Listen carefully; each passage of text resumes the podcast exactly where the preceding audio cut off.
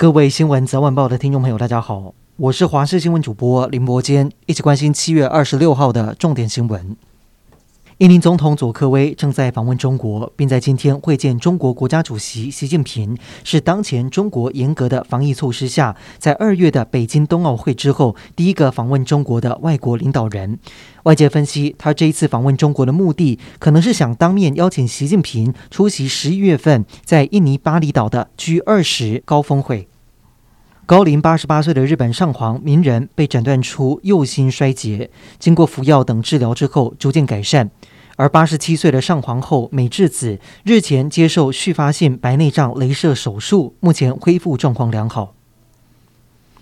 英国保守党党魁选举进入最后两人决选的阶段，前财政大臣苏纳克与外交大臣特拉斯进行决选阶段的第一场电视辩论。两个人聚焦加税与减税等内政。在英国对中国的政策上，特拉斯主张压制 TikTok 在英国的影响力，并且批评苏纳克亲中。苏纳克则是回击说，中国是对英国、对全球经济还有国安的最大威胁。未来他当选党魁之后，将限制中国在英国的影响力，做法包括关闭英国境内所有的孔子学院。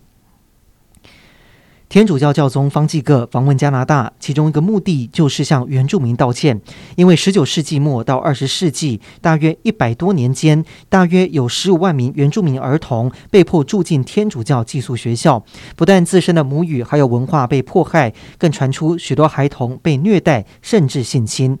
教宗这一次专程到加拿大，为当年神职人员的暴行请求宽恕，并且将这一次的行程称为忏悔之旅。汉光三十八号演习实兵操演，今天进入第二天的重头戏。国军一早出动二十艘军舰，还有十五架次的军机，在宜兰外海实施大规模的海空联合截击操演。不止成功级舰发射标准翼型防空飞弹，海巡署成功舰也首次公开发射镇海火箭弹，验证平战转换能量。而总统蔡英文也再一次亲自出海试导，称赞国军展现保家卫国的能力还有决心。国军第四作战区机部三三三旅模拟战术移防，部队内多部云豹八轮甲车以快速移动的方式前进到岐山作战基地，过程中还以当地香蕉园进行掩护及伪装。国军官兵们一到定点就开始进行各种战术的演练，民众看到大批军车以及战车出现在淳朴的乡间道路，纷纷好奇观望，还有人为国军加油。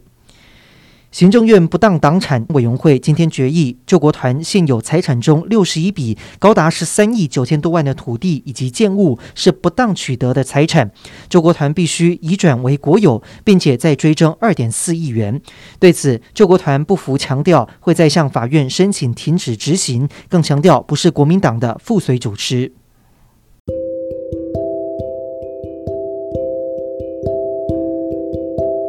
以上就是这一节的新闻内容，感谢您的收听，我们再会。